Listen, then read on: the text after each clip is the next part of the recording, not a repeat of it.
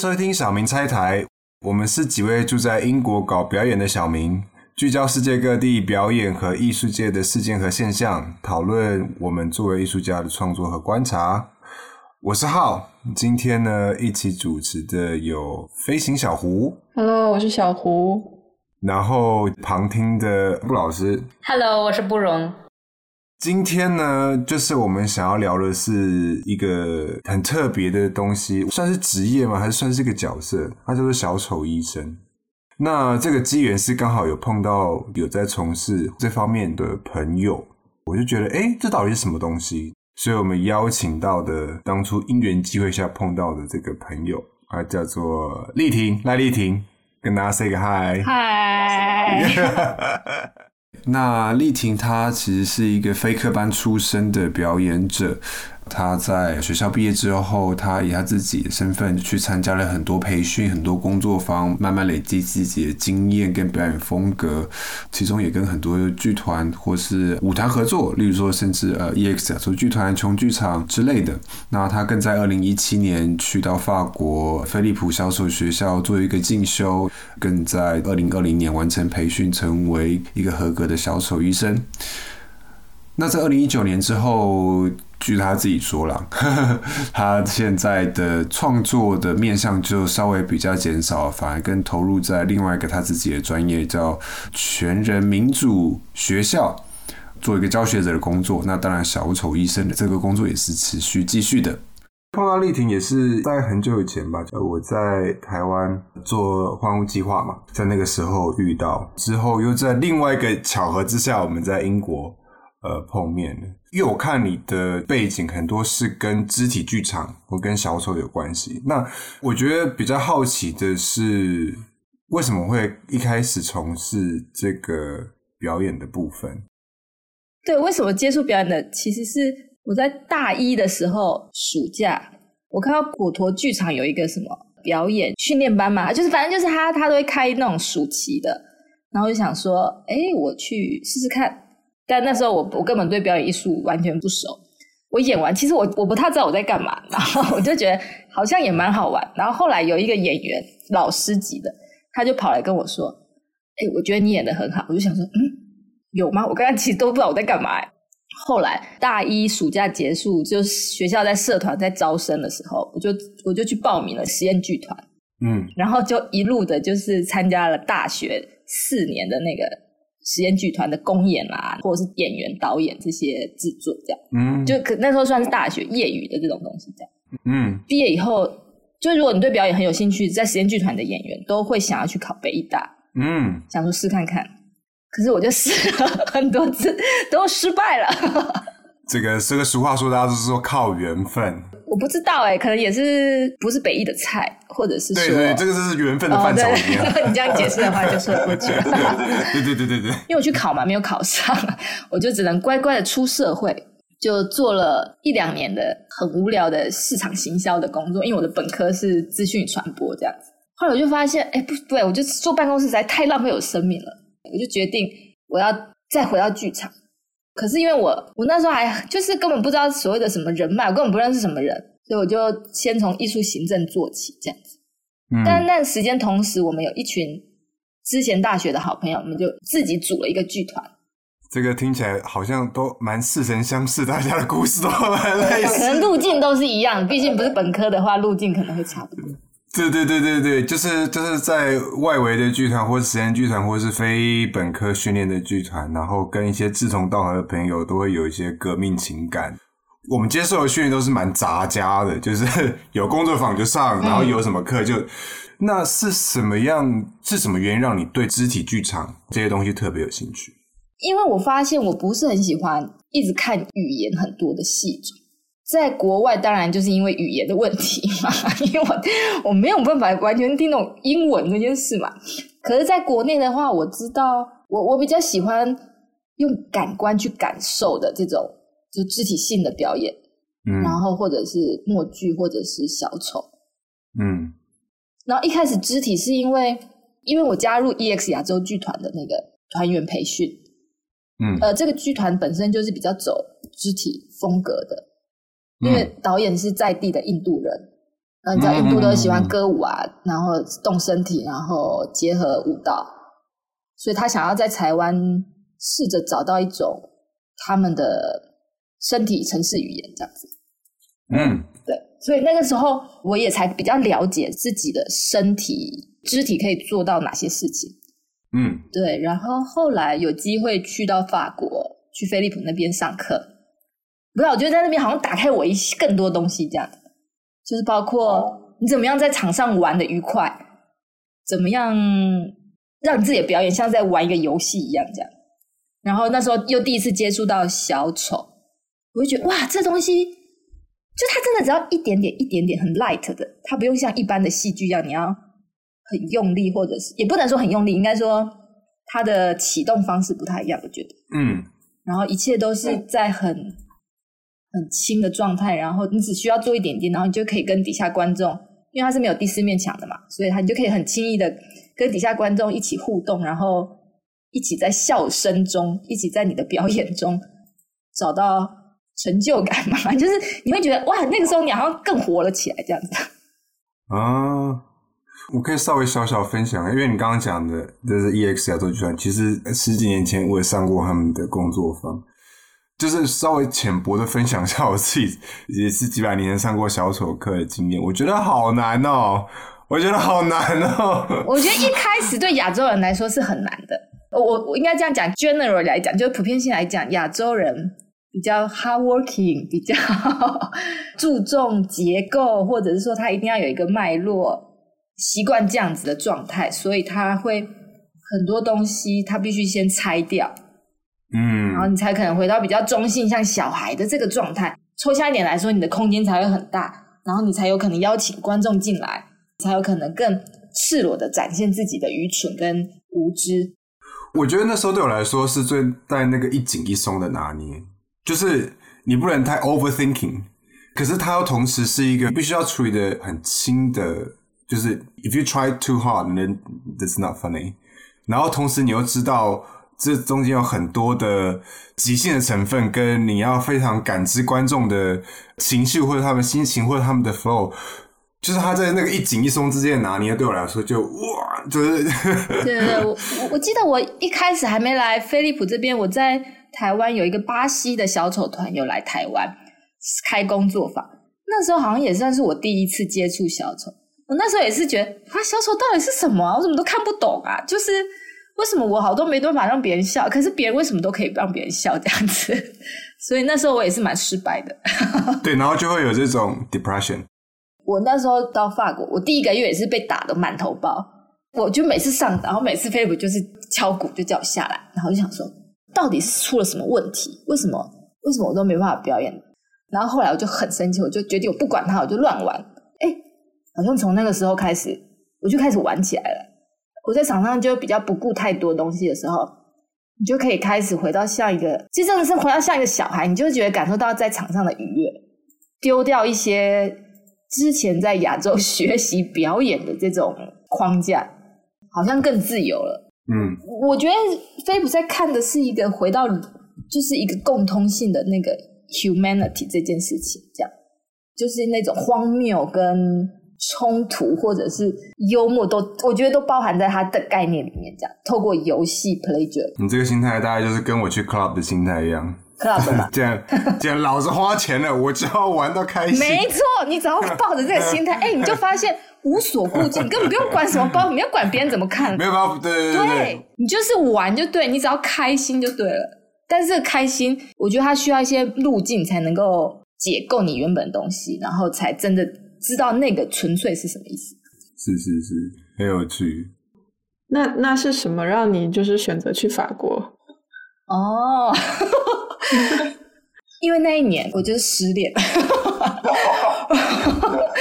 我就是被伤的很重，然后我在家里就像个怨妇一样。那时候我脚又受伤，然后等到脚受伤好了之后，我就决定啊，不行，我一定要给自己一个机会，毅然决然我就去了，因为我就觉得啊，不行，我要转换一下空间，不然我就会像个鬼一样坐在家里。哦，但是我的小丑小丑表演其实几乎经验都是在医院，所以我其实也没有太多所谓的舞台上的小丑表演经验，我都是在医院。那方不方便跟观众稍微解释一下，什么是所谓的小丑医生？小丑医生是受过培训训练的专业演员，到医院两人为一组做在医院的小丑表演给小孩看的。呃，不管是给小孩，就是给病童，或者因为我们现在有高龄的服务，这样就是给住院的儿癌病房，然后以及高龄的长辈们，嗯，每周可能固定一到两次的表演，这样。那每次表演的时候是跟一个小朋友互动吗？还是说会有一群这样子？儿童病房的话，大部分都是一床一床的，就有时候就看病房的设计。但有的时候，因为我们会一开始会用音乐乐器表演游行，就是在那个医院的大厅那一楼层的大厅这样游走，所以其实医护人员也会服务到，有时候也会找他们一起玩。然后有的时候。如果已经跟小丑很熟的小孩，他就会在走廊上、大厅那边等你，跟在你后面一起游行这样子。然后他会跟你说：“我在哪里？你等下来找我。” 他已经预知小丑医生今天就是会来，因为我们都是固定时间去这样。嗯，哎，那我好奇，因为小丑医生感觉好像听起来毕竟还是跟小丑有一些差别。那我好奇的是，他需不需要一些额外的训练或者是课程？他一定要是。专业的演员嘛，对不对？就目前协会上的安排是必要的。等一下，不好意思，你可以先讲一下这个协会是什么东西。好，这协会是在台湾，就是沙丁庞克的团长马马，嗯，因为这这个是从法国开始的微笑小丑医生，他把它引进来台湾，这是一个 NGO 协会，嗯。所以其实他所有小丑医生的表演费用，其实都是就是 NGO 募资而来的。哦，所以它就是一个类似资源同整的一个机构。对对对对对。刚刚说到他的课程会包含什么？会包含就是两个大的部分，一个当然是专业表演的部分，小丑表演部分；另外一个是关于医院的尝试，了解你要服务的那个相关单位的病症啊，然后还有儿童心理发展。我们会上课，还有友善医疗这部分，也还有儿童安宁疗护，因为我们会有些病童，他就是会，就是你知道病人在里面的这个历程这样。然后我们也会有上一些关于心理的失落与悲伤的课程，更了解情绪这件事啊，应该这样说。那当然，另外就是专业的表演，就是小丑哥哥超偶课。因为我们现在有开始服务高龄，所以我们也会有高龄与失智症的认识，这样子。哇，那感觉是一个非常就是医疗这边的实际操作的方面的东西，要有很多课程跟很多学理要补充。对，在这个过程里面是吗？对，但是就是应该说是一个尝试性的了解病症嘛，因为除非你有兴趣再继续进专钻研这样子，但基本上因为我们服务的都是比如说像重症的。癌症的嘛，那儿癌的部分可能会有骨肉瘤啊、神神经母细胞瘤或者是脑瘤，所以你你你需要了解一下这个病症，它可能会引发什么外在的改变，或者是内心心理的那个影响。嗯，然后还有比如说像失智症啊，这这个这个状态。然后我们也会有服务智能，比如说他已经是大人，然后可是他的智商。智能发展不全，对对，智能发展不全，这个在台中有一现在有才开始服务的，感觉上是这个小丑医生协会是跟一些不同的医疗机构来合作，来呃提供服务，然后也提供训练给参与的人员。我我先对于不了解安宁病房或安宁照护的听众解释一下什么是安宁，就是在病患的生命的后期的所谓的照护跟疗程。那我好奇的是，可能比较细节的东西吧，就是例如说，这个训练的课程会有多久？它是以什么样的形式？你们是上课上课吗？还是你们会有一些实际操作？它到最后有什么样的考核，让你觉得 OK 是一个小丑医生？嗯，就是我觉得，因为这是一个需要认真看待的工作，所以协会在甄选上面也是会以比较认真的态度在看这件事情。然后，它通常会是在。两三个月内完成这一系列的培训，可能一个月里面是分一个多礼拜的时间。我有参加过两个月集训的，很扎实的，就是这两个月都是在培训在上课啦，在上表演课，然后甚至到后期会进入医院观察，以及我们会有所谓的三人组，就是这个培训学员会搭两个学长姐，然后变成是三人组的小丑，一起进真的进入到医院表演这样子，会有 coach，就是比如说像妈妈老师会在旁边观察，会做这些来评估，但其实我觉得最主要的还是看。培训的学员怎么看待小丑医生这个工作？哦，就是你刚才讲到甄选，我其实对于培训前这一段还挺好奇的，就是说他的这个甄选流程是怎么样，然后你是怎么样去报名的，或者说是谁可以进入到这个培训环节当中？甄选的流程会是他们开放报名甄选嘛，然后你会先寄书面的资料过去。第一阶段，他们会从这个书面资料选取部分的人，然后再进行两到三天的短的工作坊。大家会在这个工作坊里面做一些小丑的练习，小丑表演的练习。然后他可能就有这个机会去看到你这个人的特质适不适合小丑表演。到后来又在甄选其中部分的人进入到培训阶段。那培训。就会是我刚刚讲的两三个月里面的培训内容，就是我刚刚讲那些课程。在经过这两三个月的培训课程以后，最后才会决定你适不适合是小丑医生。我的部分是我其实甄选了两次，就像小丑一样，我失败了，因为我第一次去甄选的时候，我有进到最后的培训。但是呢，因为我那个时候啊，我太贪心了，因为我那个时候刚好有接一个泰国的朋友的邀约，就是一起到他们那个清迈那边合作一出戏这样子，所以档期就卡到了那两个月小丑医生的集训的时间，所以等于培训已经进行一个月之后，我回来了，我才中途加入。我我的那个时候的状态，我后来也觉得是还不适合的，因为后来老师他们就跟我说。呃，我还不是很熟练小丑表演这件事，因为小丑就像他戴上最小的面具以后，那演员就像那个操偶人一样，他其实是演员在操控着小丑，但是我的小丑跟演员有时候还搞不清楚谁是谁，那个时候，所以我我有时候不太知道怎么去拿捏我跟观众之间，就是观众看我觉得好笑，可是我其实没办法再继续延伸这样子，所以我就没有顺利的进入小丑一生。是后来二零二零还是一九，他们又在甄选的时候，我就又再报名一次，然后是那个时候才正式进入小丑医生。嗯，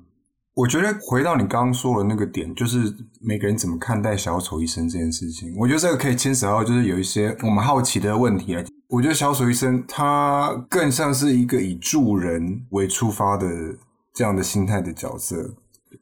说是社工嘛，可能也有点不完全。可是他更以一个服务的心态，借由小丑这样的形式去去进行。那我不知道，就是你怎么看小丑医生？我觉得我比较想要聊的是笑的力量。嗯，对，笑这件事情，有时候我在想，为什么大家不笑呢？这个笑到底能够影响了什么？我自己观察是，我蛮喜欢看到别人因为我发笑。尤其是小孩，然后我们的眼神在那个瞬间，有些火花在那个眼神的交汇当中产生，可能那个东西很抽象，它就有点像是回音这样，不断的会回荡在你的空气里、你的身体里共振这样。应该说，嗯，我觉得反而是他们在帮助我们，因为我们需要他们。如果没有他们的注视或是观看，其实我们的存在是单向的。因因为一开始我也会想说，就是一般人进去医院的那个氛围，你也知道，医院就是比较冷嘛，比较硬的这个空气氛围。然后那时候也会想说，哎，我去了，那就是我忍不住跳出来，特别敏感或什么什么怎么办呢？什么？可后来其实更发现就不会，就是因为你你一进入表演的状态，其实就像人跟人之间在玩一样，小孩子也在那个时候回到了一个可以被友善对待，他回到像他。就像一般小孩他可以游戏的这个权利这样子，所以在那个时候，你其实是忘记了你是在医院里看到他们的笑，我不知道，我就觉得蛮开心的。有时候双方彼此给惊喜，比如说有时候我们在服务一个病房要走了以后，要就表演完，然后要走，然后突然要转身看到他，因为我们会准备自己小丑的名片贴纸，然后上面就有一个小红球的那个贴纸，我就看到他撕起来，突然粘在他自己的鼻子上面，然后他就这样看着我们，就觉得啊，就是那一刻就是很简单，可是你就觉得那么感动这样子。然后这当中当然还有很多，你去服务的时候，可能家长对你的到来，因为你这场演出可能。让他的小孩笑了，然后你也可以感觉到那个家长眼眶其实也都红了，在那一刻你也会觉得，你好像成就了什么事情。我不知道讲成就这样到底会不会太过矫情，但是就在那一刻，彼此的情感它是流动，它不是停滞的。至少在那一刻，让那个空间里面的氛围，它有了机会转变。嗯嗯，我觉得那个那个温度还蛮重要的，因为我不知道大家有没有住院的那个经验。我觉得不管医院多么努力的维持一个温暖人性化的形象，可是你就是在那边，你就是很多时候是一个弱势的一方，你必须接受治疗，你必须听从医生的建议。我印象都很深刻，就是例如说在住院的时候，因为我有一段时间常常生病，对那个医院那种绿色的那种帘幕有没有？就是不知道哪里到来的那种瑞士风景画，然后用那个灯箱装起来那个东西。然后半夜自己醒来的时候，你看的这些东西跟那个白的发亮的那个日光灯，你就会觉得这一切很冰冷。那个沮丧感跟那个无力感是会随着时间越来越多的。所以我可以设想病童们如果长时间待在医院里面的那种低落的心情。所以我觉得有有这些，就是就是其实就是在把空气里面的颜色再更丰富化。这样我觉得，嗯，因为原本可能。在医院的空气可能只有比较单调的几个颜色，可是因为小丑那十分钟，可能它的空气瞬间变彩色，这样。嗯嗯，在你呈现或是表演小丑医生表演的过程中，有有比较印象深刻的经验？有一个比较印象深刻是关于，因为我们有所谓的医疗陪伴，这是什么呢？就是因为他们会有个医疗室，然后可能在那个时段，有些小朋友他们会要进去打针。那个时候刚好小丑到了，刚好看到医疗室有小朋友在进行治疗的时候，就是要要过去陪伴。你听到小孩已经在哭了，然后小丑赶快进去，想要用各种方法让他可以转移他的注意力，舒缓他那个痛。有时候会成功，有时候就失败了，因为那个现场会很多人嘛，比如说很多医护人员。有几次的经验是，我跟我的伙伴进去尝试要以偶啊、超偶。来转移他的注意力，或者是各种方式、各种音乐的时候，应该说那个都需要一些细节的感知。现在到底那个力道要多轻微？有一次我记得我怎么弄、怎么弄出什么招都没有办法，我就觉得啊，好不容易他不哭的时候，你就会觉得哇，太好了。目前还是算蛮挑战的这样。嗯，我觉得听起来是一一些经验的累积。对，嗯，不过有的时候可能也看就是这个小朋友本本身的性格，就是他比较容易被，就是注意力没那么容易被分散。对对对，所以不管是小孩的个性不一样，或者是进去的时机点也有差。如果你可以在很幸运，在他们要刚开始之前就赶快到了，就刚好在那时候出现，那就很自然的就可以已经把他的注意力抓到小丑这边。那如果在中间已经在哭的话，就是。就是就是只能看着办，不是？就是对你就是要去听啊！我觉得就听蛮重要的，聆听这件事情。嗯，听空气，听医护人员怎么手忙脚乱，你要如何在那个慌乱里面找到缝隙钻入，然后让小孩的视线可以看到你的偶啦，或者是听到你的乐器的声音。我觉得这都是自己找路钻这样子。哦，嗯，对，就感觉这是一个交互性非常非常强的工作。就是互相影响的，嗯嗯，有时候很荒谬，有时候因为你是没做什么，可是你就觉得演完就整个场景就是太荒谬。就是有一次，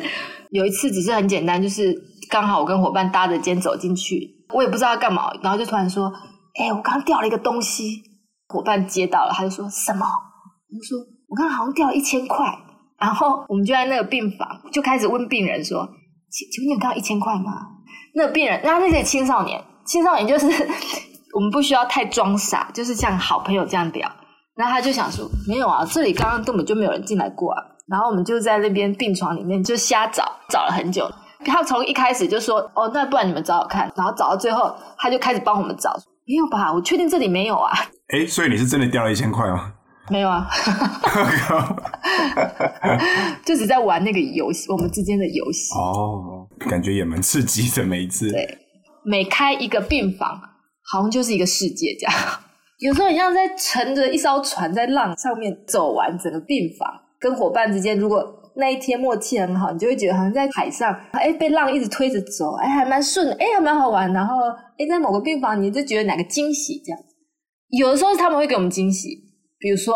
我有遇过一个一个小孩，他很喜欢当老师，哎，我们进去之后，他就以老师的身份来教训小丑：“你今天为什么迟到了？来站好。”然后，然后我就第一次看到，我想，哇，太有趣了。然后两个小丑就要有一个当白脸，有一个就要捣蛋嘛。然后可能就是怎么站都站不好，这样子就说你，你为什么不站好？你过去，你今天作业写了没？然后就玩这个游戏，就玩很久，就是跟小孩站在同一个阵线了，同盟这样子，然后他们就很开心。我我另外一个想要问的就是说，因为你刚刚聊到就是陪伴这件事情上。就是我好奇的是小丑医生这件事情，因为他毕竟不是专业的治疗的执行者。那你们跟其他医护人或是跟医院之间的合作的这个默契，或是这个像你刚刚讲，就是在很混乱的时候，你还要钻出一个洞，找出一个，就是 在不让他们觉得给了的情况下，对这个默契是怎么样沟通出来的？嗯，我我自己感觉到医护人员在一开始面对小丑，其实。他们也是很陌生，他们也需要一段时间跟小丑有一个磨合，跟习惯他们的存在，以及到后来享受他们的存在这个这个期间，这样。那现在我们去医院，其实他们已经很熟悉我们了，然后他们也知道我们其实不会去扰乱他们的医疗过程。我我听过有医护人员也表示说，因为小丑医生，小孩子跟他们的心情真的都不太一样，包括大人们。因为其实我们服务的对象也包括在大厅的那个护理站里面的医疗人员，因为他们他们每天也都是跑来跑去，或者是打电脑啊、文书。有时候我们的经过，其实找他们一起玩也会让他们放松。我觉得那都是看起来很小的影响，可是其实我觉得对他们的整个氛围、工作心情会蛮不一样的。嗯，那你是不是还有提到家长？家长是不是也是？呃，对对，有时候。他可能啊，他不熟悉小丑医生，他会问说：“啊啊，我们看这个表演是不是要给你们钱呐？”这样子，然后我们就会说：“哦，没有没有没有，我们不要给我们钱啦。”然后我们自己是有领钱的啦，这样子。家长的话，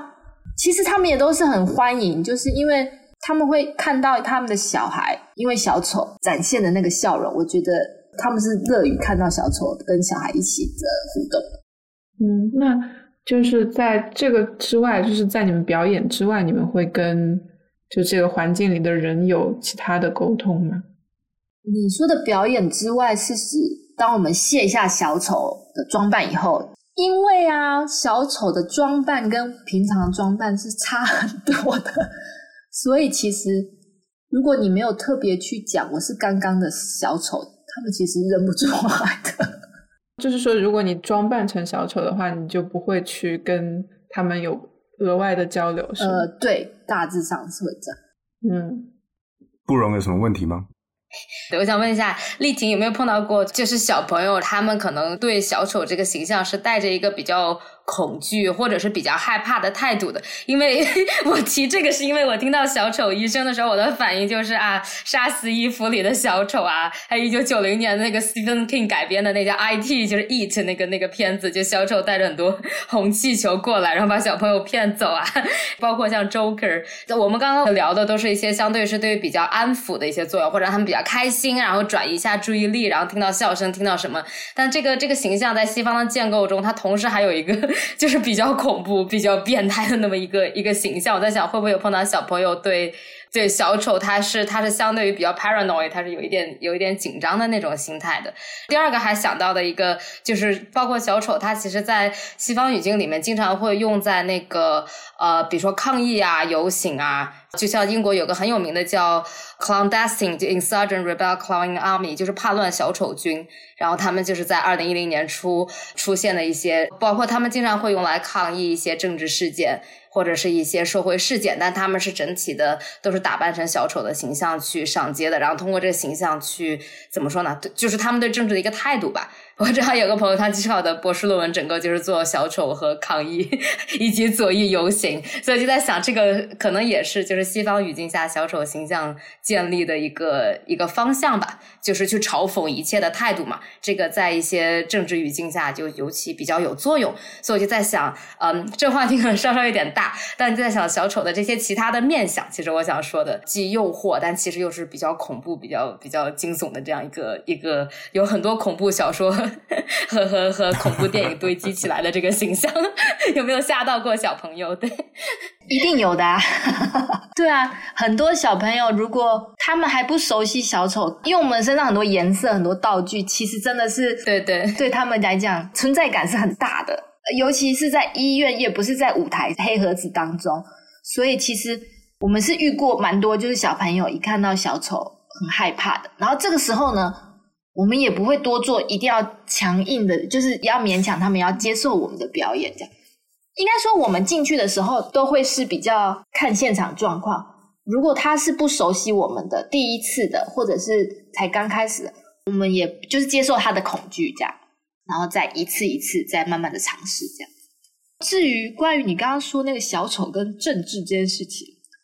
我对 这个没有研究。Protest 叫叫 Protest Clown，Protest Clown 对，就是就是抗议小丑、叛军小丑，然后暴乱小丑团这个这个方向。我觉得这个很有意思，就是在我觉得在西方语境的抗议跟东方语境下的抗议，其实是还是有在痛调上不一样的区别。对，所以抗议跟小丑这两件事情，那在西方语境下能够连在一起，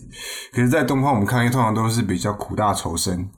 哦，就是一定要把自己的悲惨展现出来，就是这个东西就稍微的不成立，因为其实我们就是在英国也也去过几次抗议嘛，很多时候是很热闹的，很多时候是敲锣打鼓，就是那个 marching band，整个就是你知道嘉年华这样，所以我觉得可能是一个比较不一样的 approach 吧。嗯，我我刚刚又想到，其实小丑表演的类型还是有很多不一样的，像比较钻研的，其实应该说是戏剧小丑的部分这样。戏剧小丑他做的方向就跟电影的那个小丑的类型其实就是不太一样的一个路线。你们讲到所谓的，就是刚刚那个形象抗议型，会让我想到也是在飞利浦那边学的不凤，嗯，就是他可能是以前就是比较社会上的边缘人，然后他可能像大肚子啊、大屁股啦，或者是侏儒，或者是就是比较边缘的形象那样。然后有一个系总是在做这样的嘲讽，比如说他们可能嘲讽上流社会，然后可能会对他们啊笑很开心的笑，可是他们其实脸都很脏，然后身体也都是奇形怪状，牙齿都涂黑，这样恭维他们一阵之后，然后最后吐他们口水，才讲出那个很核心的那个嘲讽的话。捕凤也算丑角的一一种，这样。我刚刚想到是这个。是，我是觉得小丑这形象就是很多解嘛，而且他其实很有影响力，就他可以用在就你说的，不管是讽刺上流社会这种类型啊，或者是我刚刚说政治抗议，或者是说让让小朋友们的心情心情 uplifting，或者是。吓到他们，我就在想，小丑的其实，在社会中的用处就是特别特别多，而且他对就就是在很多类型里面都有。但是在医院这个背景下，我觉得他就显得很丰富，因为这个我觉得可能可以连到关于就是做小丑表演的人，他就是关于小丑演员自己的心理保健。反过来吧，就是当你做这些的时候，小丑自己的心理是怎么样的？因为像我刚刚说的那个电影《Joker》，就是一个踏实上街的小丑，但是他自己是一个非常非常阴暗的一个一个心理，这也是个蛮类型化的一个设计，在西方语境的这个小丑形象。所以我觉得这个可能就是两面，就小丑对外的一面和他自己内心的他自己的所谓心理保健的这一面。嗯嗯，我可以稍微再从从这个点连接到其实。我自己蛮好奇的这个问题，就是医院的 setting 跟这个医病关系总是会处理到生离死别的部分。那在这个方面的话，怎么样去直视或是面对这些事情？嗯，我自己的个人经验是，我先说协会，它其实都有固定的咨商课程，它有帮小丑医生安排咨商，所以其实你可以有固定的时间跟咨商师说，不管是医院工作的状况，或者是你自己个人的状况，你都会有一个机会可以跟来做抒发吗？或者是讨论这样。那我自己的话，其实我的亲戚。我有一些在医院的经验，有一些叔叔们或者是我自己的亲人，他们都曾经在医院待，就是我有那样的经验。我常常在医院，他们的工作意外受伤，或者是因为病症，不管是离开或者是这样的经验。所以当我在当小丑医生的时候，我面对，比如说像先前有一个气切的病人，他其实躺在床上很久。那我们每次去，护理长会跟我们说，他其实都还有意识，所以我们其实他没有办法回应，但我们其实都还是会用音乐陪伴这样子。然后固定一段时间之后，再一次去的时候，护理长跟我们说，呃，那个他已经走了，就是我还是会愣了一下，好，好像还是有一个东西空了一下这样。对，但我想。在驻点的小丑们会比我的感受会更强大，因为他们更常在同一个医院的楼层，所以他更熟悉那边的小孩的流动。那我也会常常在脸书看到有驻点的小丑，或者是那个小朋友的家长会分享他的小孩离开了，可是他很感谢，就是有小丑医生的陪伴。然后我也会有听到伙伴。他们怎么调试自己看待生死这件事情？应该来讲，客观来讲，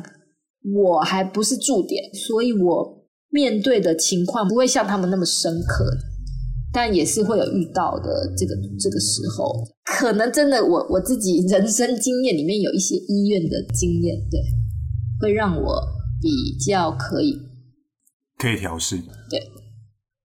这个问题的另一面，其实有。比如说有一些有一些病人，他其实是出院了，或者是怎么样的？出院，出院我们会替他们开心啊，就说，对对，我的意思就是说，这也是这个事情的另一面，就是这种体会。对，嗯，有的时候会去到那个病房，然后看他们已经打包好了，他们就说他们要出院，我说哦，太好了，等一下去吃什么庆祝呢？什么的，这样就是会跟他们一起狂欢一下，这样。嗯，所以。稍微回到你自己本身好了，就是你刚刚说，就是你现在的小丑表演大部分都是小丑医生的部分，那有其他部分的东西吗？我我现在就是在那个一个民主学校哦，所以哦，OK OK，赚专职，所以我全职，对我就是自己找找缝钻，自己找时间继续做小丑表演。但是我觉得我现在在那个民主学校，我觉得这两个工作场域会时常互相帮助我。我自己后来整理的原因，是因为其实我们就是都回到一个纯粹作为人跟人之间的对待的方式。因为在那个民主学校，我们把小孩当成一个完整的人，不管是他是从小学一年级到高中三年级，老师在那边是没有权威的，他跟小学生是平等的，所以学生他们在这样的环境底下，他们其实是有机会被好好尊重，被好好对待。跟病童其实我觉得是有一样的、一样相通的地方。小孩在医院其实当小丑去，他也不过就是他回到他一个作为人本来就应该享有的尊严跟权利这样。我觉得这两件事情，他常常会在提醒我，就是在不同的场域之间流通这样子。了解，其实就是以人为本吧。我觉得，嗯，我们就是应该怎么样被对待，以及我们可以怎么对待一个完整的人。嗯。最后一个问题，我自己想要问的，就是从小丑医生回到这件事情来看，他其实很多时候是感觉他有所谓应用剧场或是应用表演，就是以这个东西作为一个工具去达到某种社会目的，或是达到某种参与社会的过程的这样的一个一个面向。我觉得我好奇的是说，对于剧场或是表演，以以非艺术呈现的形式去融入社会。你你自己参与的这样的过程中，你自己觉得它是一个怎么样的一个经验？可是这是不是得先定义到底什么是艺术呢？OK，我觉得就单纯我们非常直观的去想，嗯，例如说以表演，就感觉我一定要做一个表演去呈现给观众。可是我觉得很多时候，作为应用或者作为另外一个面向去参与的时候，你很多时候是把那个主观性给撤退的。今天这个东西并不是关于我，而是关于不管是你服务的对象是谁。嗯，对啊，我觉得我蛮喜欢你讲后面就是把我这件事情给拿掉。嗯，因为我是觉得像这样的方式，其实它更多的有机性，嗯哼，更多的可能会在其中被找到。嗯如果说像一般的艺术，我们大众定义下，它可能必须透过一个作品被呈现，有时候也会觉得专程进入一个黑盒子看戏，会变得有一点刻意，跟觉得不是那么自然的事情。嗯有时候也会踩雷嘛，太塞好的戏你也不喜欢。那那种到底它中间失去了是什么呢？像我进剧场看戏，我就是求得那一瞬间可以打动到，不管那个流动或者是演员的投入其中的那个那个发亮的部分，可以打动到我。那可是有的时候你进去看，你就会觉得一切好像都太刻意，或者是为了做而做。对。诶如果讲生活就是艺术，会不会太高调了点？其实我刚刚觉得这个问题，就是往深想下去，它不是一个，它不是一个真正的问题，就是它没有那个线在那里。比如说，你说你要做一个艺术作品，然后你要创作，然后你要给呈现给观众看，可是你展现给病人，他们也是你的观众，然后你在这个过程中，你也是在创作作品。包括反过来说，就是关于把我撤出去这件事情。比如说，你作为一个大的作品里面的一员，其实很多时候你也是把你自己撤出去，你有的时候你也是在成就别人的一个理念。它这个线并没有那么明显，所以我其实觉得你说生活就是艺术，我觉得这是这样的。很多时候你也不是要走进一个剧场里面去嘛，比如说街头的表演，它也是一种艺术。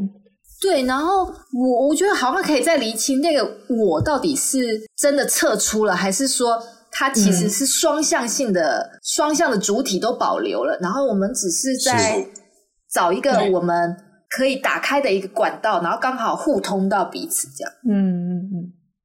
嗯。因为如果失去了那个全部的我，好像也好像变成那你是谁？就是就是我我觉得那个东西好像可以再细谈。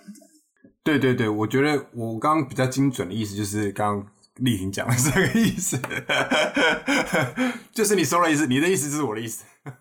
好啦，今天很谢谢丽婷能够拨空来跟我们分享这些。我觉得有些故事在这过程中，其实听了我觉得都还蛮感受到那些蛮正向的意义在里面。那我觉得也其实很谢谢呃丽婷跟小丑协会能够持续提供这样的服务。感谢各位观众的收听，那我们下一期的小明拆台再见喽，拜拜，拜拜拜拜。感谢大家收听小明拆台。如果喜欢我们的节目，欢迎到苹果播客、Spotify、小宇宙 App 等客户端上订阅我们的节目，就不会错过之后的更新了。也欢迎在 Buy Me a Coffee 网站上面给我们打赏，支持我们的节目。